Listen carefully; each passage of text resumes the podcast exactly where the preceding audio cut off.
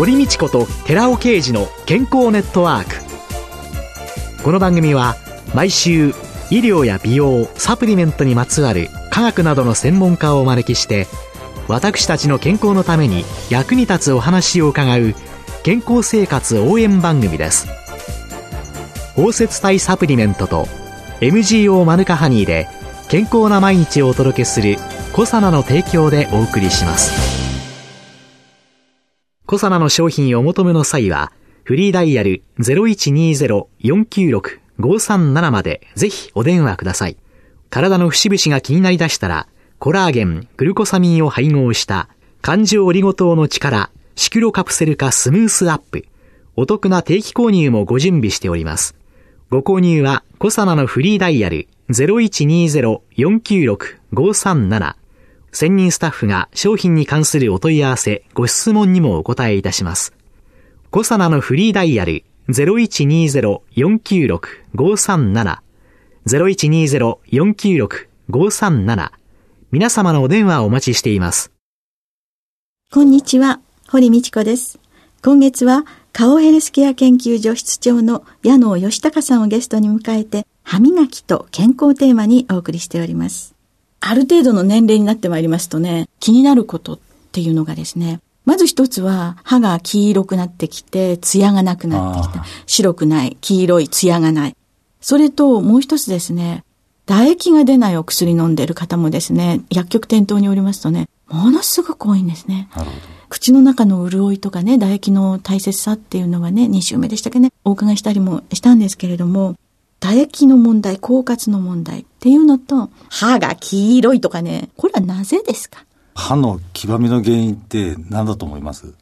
いや普段食べてる食べ物の色がついてくるって。まあ、大概の方は、あの、コーヒーとか紅茶、食べ物の汚れが歯につく。えー、というふうに単純に思ってるんですけど、ね、で、確かに、それも歯が黄ばむ原因なんですけども、はい、例えば、まあ、タバコを吸われる方とか、まあ、い、わゆるそのコーヒーとかタバコの飲食物由来の黄ばみっていうのもあります。で、その他に、こう、歯の質が由来して黄ばむという、のもあるんですね。だから大きくこう二つ原因があります。歯そのもの？はい。これは年齢によってだんだんこう歯のこの中の構造っていうんですかね、そういったものが多少こう変化していって、年取ってくると見え、見え方として黄色く見えていってしまうという。だ二つ原因があると言われてます。はい、ええまあ食べ物はね、ちょっと横に置いといて、その歯の質っていうのはどういう？歯っていうのは硬い、市場なものっていうふうに想像される方いらっしゃると思うんですけども、はい、顕微鏡で深く見ていくと、ええ、歯の中っていうのはエナメル質っていうふうに言われてる部分と、はい、あと中にこう象牙質って言われてる部分にできてます。はい、で、表面白く見えてるのがこうエナメル質。で、その中にちょっと黄色く見える象牙質はい、これ二つの組織から歯っていうのはなってまして。上下質とエナメル質からなっている。はい、で、えー、エナメル質っていうのは、単なる白いこう石状の塊ではなくて、小虫っていう管の集合体でできてるんですね。あら、エナメル質は管がいっぱい集まってる。えー、棒状のものの集合体。で、こう棒と棒の間に隙間があって、はい、そこは小虫間隙っていう隙間がある。なんで白く見えるかっていうと、こうエナメル質そのものっていうのは本来透明なので、本当は歯は透明である必要があると思うんですけども。透明だからキラリンって感じになるわけですね。ただ、小虫、歯と歯のエナメル質そのもののこう隙間が、光が通った時に屈折して、いわゆるこうすりガラス状光がこう散乱すると、透明なガラスっていうのは向こうは透けて見えますけども、こうすりガラスになると向こうも透けて見えなくなる。白く見えてるのはすりガラス状の状態を思い浮かべていただけるわけです。なんでそういうふうになるかっていうと、焼酎っていう棒状のものがこう束になってると言ったと思うんですけど、そこのこう間、隙間にこう光が通った時に、こう屈折していろんな方向にこう光が。光が反射だからあれがちょうどあの、すりガラス状の状態になってる。だからちゃんと白く見えてる状態っていうのはすりガラス。で、年を取ってしまうと、その棒と棒の間の隙間に汚れがだんだん溜まってってしまって、光がこう屈折せずに、透明な状態が年取ってしまう。で、先ほどエナメル質と象牙質っていうふうに言ったと思うんですけども、象牙質っていうのはもともと黄色っぽく見える組織なので、年を取ってだんだん黄ばんできたなっていうのは、エナメル質が透明化して、中の象牙質が透けて見えてしまってる状態が黄ばんで見える。あ、そう。非常にちょっと難しいお話で申し訳ないんだけどそういうことだったんですか。えー、へえ。で、その対策は？審美歯科とか、ああいう歯医者さんのところで、まあ、いろいろこう、歯と歯のエナメル質とかの清掃してもらうっていうのはいいと思うんですけども、まあ、なかなかあの日常の歯磨きではそういったことができないので、その汚れ、黄ばみの、中の黄ばみの原因になる汚れをやっぱり除去するような工夫っていうのが必要。で、これはあの、うん、なんで汚れるかっていうと、唾液の中にカルシウムっていう成分とリンっていう成分があるんですけども、はい。はい、長年、年とともに歯の表面、さらには歯の中に堆積してってしまうので、まあ、これを簡単に言うと歯の表面のこう沈着物みたいな歯石にちょっと近いような、まあ、石状のものがどんどんどんどん堆積してそれが歯の中にもあなんか歯石っていうと歯と歯茎の境目のところの歯石っていうのはよく除去とかなんとか言うんですけれども歯の周りにもそれに近いようなものがそうですね。歯の表面とかもできて、はい、で、それが先ほどの棒状の間にもどんどんどんどん溜まってしまう。と、歯が黄ばんで見えてくる。見えてる。そうすると、何しろそれらを取り除く。そうですね。まあそういったあの、ちょっと歯石状のものをある程度除去しやすくしてあげるには、フィチン酸っていう米ぬか由来の、まあ美白とかでよく米ぬか由来のフィチン酸っていうのは聞いたことある？ありますあります。と思うんですけども、えー、あれがあの意外と歯の沈着物っていうのを除去しやすくする効果があるっていうのが、まあ、我々のあの研究の中でも分かってきてますので。そういうのが歯磨きペーストの中に入ってる。入ってる、まあ、あのピオーラのナノブライトっていうちょっと美白タイプの歯磨き剤があるんですけどもその歯磨き剤の中にはフィチン酸を配合してて、まあ、よりその加齢による黄ばみっていうのをまあ、防いでくれると、まあ、そういう歯磨き剤も出てます。そういうのもあるんですね。はい、で、そういう中で私は薬剤師で一番気になってるのが、いわゆる精神科領域の薬を飲んでる方とか、そういうのでその狡猾、唾液が出ない、出にくい。そういう方に何かお勧めって言った時にはどうしたらいいんですかね？そうですね。まあ、あの、狡猾っても唾液をこう出す歯磨き剤とかっていうのはないので、はい、まあ、あの、よりその、唾液で映が出なくなって口の中がやっぱある程度乾いたりとか、まあ乾くと、口の中のもう虫歯とか、こういったあの菌が繁殖しやすい環境になってしまうので、まあ、ある程度唾液の機能が低下してしまってそれを補っという考え方のものを、まあ、ある程度選ぶのが本当はいいのかなと思っています。で、まあ、もともとあの、まあ、狡猾、確かに薬の影響で唾液が出にくくなるというのもありますし、あと、ストレスとか、そういったものがかかると。そうですよね。交感神経バシバシに興奮してたら、そうですね。唾液ですよね。で、唾液の分泌っていうのは、まあ、自律神経支配によって調節されてるんで、興奮しちゃうとどうしても唾液が出ない。あるいは日常的にこうストレスかかってると唾液が出づらい状態になるんで、はい、まあ本当はそういったのストレスとか、その原因を取り除くってことが一番大切だと思うんですけども、口のケアとしては、唾液が出にくい状態になってしまった、まあ、口の状態をこうある程度こう潤いを与えるだとか、はい、そういった成分、はい、そういう成分はどういう成分なんですか、まあ、一般的にはヒアルロン酸だとか、はい、いろいろな成分が入っているものが、はい、あの市販されてたりすると思うんですけども、はい、まあ、あの我々の研究の中では口の中が乾いて唾液がこう減ってしまうと、はい、菌がこう繁殖しやすい状態になって菌の毒素が歯や歯茎だけではなくて粘膜、まあ、ベロだとか、頬の裏側の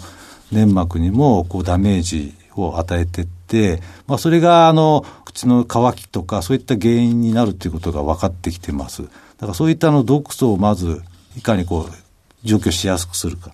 であとはそれから守るような成分を口の中に残すと。こういった工夫が必要だなということで、はい、まあ、いろいろ研究させていただいた中では、これもあの、先ほどの米ぬかじゃないんですけども、はい、米ぬかの中に入っているガンマオリザノール。これもあの、米ぬかの中に含まれている成分なんですけども、このガンマオリザノールっていうのが、意外とそういう毒素から守るとか、表面、口の中の潤い感を与えるとか、守るように、まあ、工夫されたものを、まあ、使っていただく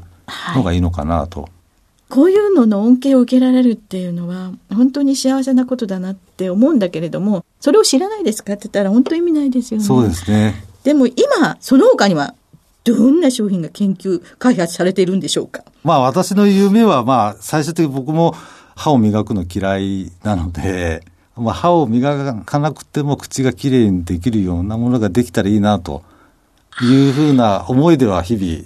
研究してます。ちょっと、アメちゃんみたく舐めてたら、そうですね。綺麗になっちゃったとか。まあそういうものもいろいろと夢見ながら研究してます。まあどうしてもやっぱり面倒くさくて歯磨かないとか、やっぱりどうしても夜遅くお酒を飲んで帰ると歯を磨かずに寝てしまうと。で、そういったものがこう繰り返されると気がついたら虫歯になってたり歯周病になって。で、なかなかあの虫歯とか歯周病って自覚できないんで、気がついた時にはもう手遅れ。痛くなったらもう歯医者さんに行くしかないんですけども、痛くならないとなかなかちゃんとやろうっていう気にはならないので、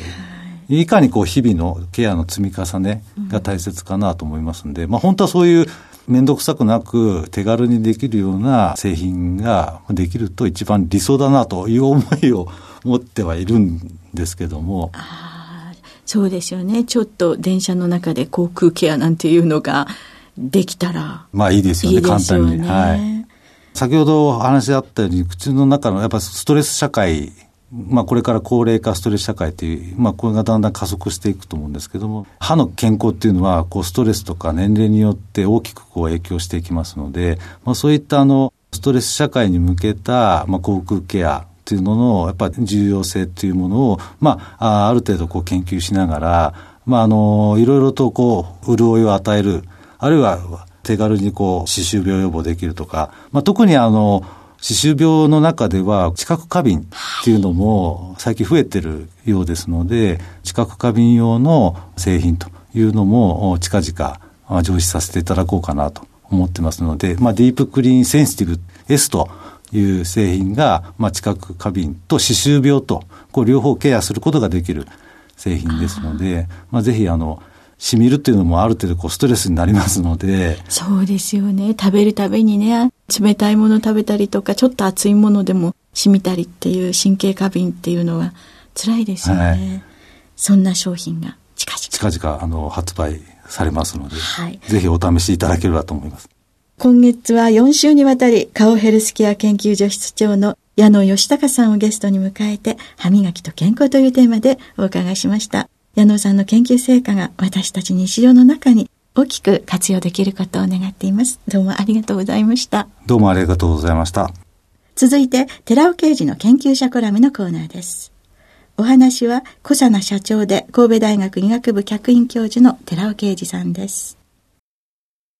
こんにちは、寺尾啓二です。今週は、マヌカハニーとアルファシコデキストリンで糖尿病対策というタイトルでお話しさせていただきます。血糖値の気になる方が蜂蜜を食べたいとすれば、蜂蜜の中で最も GI 値の低いマヌカハニーがおすすめなんですけども、GI 値って初めて聞いたという方のために説明から入らせていただきます。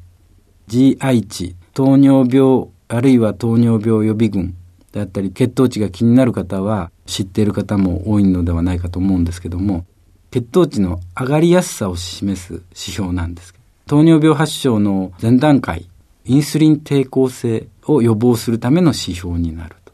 このインスリン抵抗性、インスリンが出にくくなるということですね。で、インスリンは何っていうことになりますけども、インスリンが出ることによって、糖をグリコーゲンに変える。つまり、ブドウ糖が血液の中から減らしてくれるものですけども、このインスリンが出にくくなれば、当然、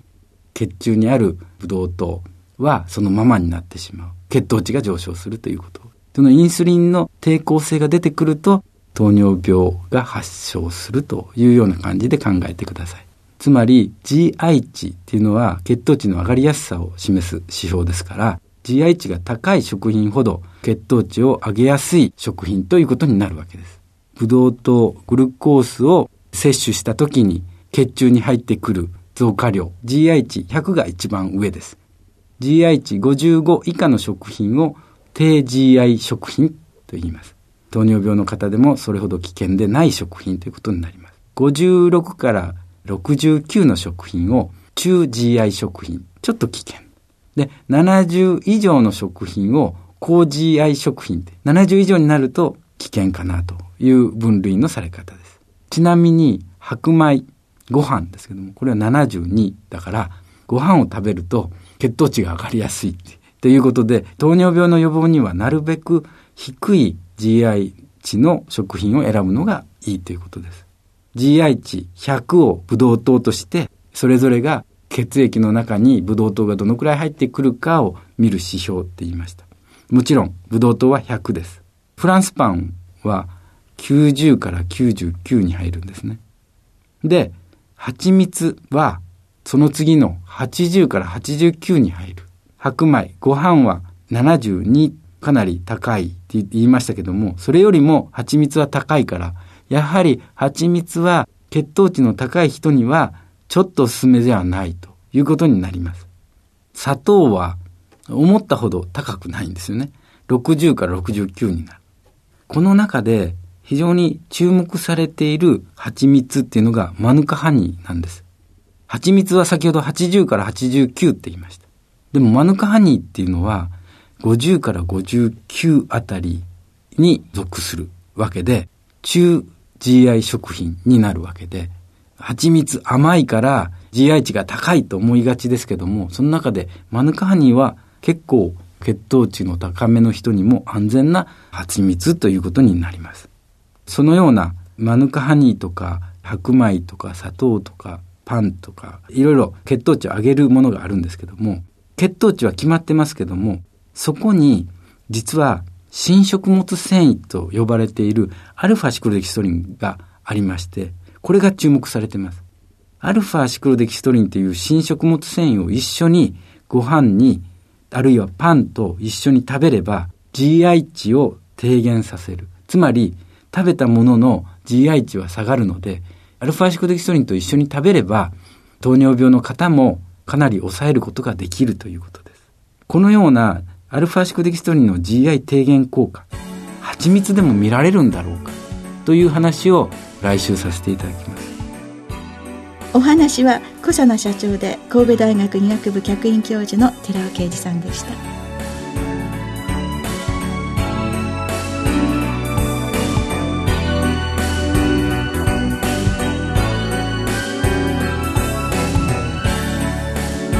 ここでコサナから番組お聞きの皆様へプレゼントのお知らせです。優れた抗菌作用を持つニュージーランド産マヌカハニーとプロポリスにマヌカの葉から抽出した抗炎症成分であるマヌカオイルを配合したコサナのプロポリスマヌカハニー MGO400 プラス with マヌカオイル歯磨きを番組お聞きの10名様にプレゼントします。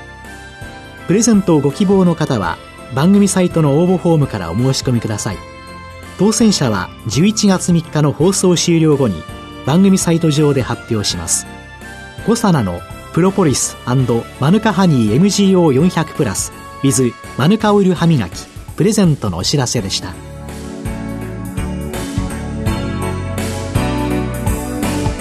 堀道子と寺尾啓二の健康ネットワーク。この番組は包摂体サプリメントと MGO マヌカハニーで健康な毎日をお届けするコサナの提供でお送りしました。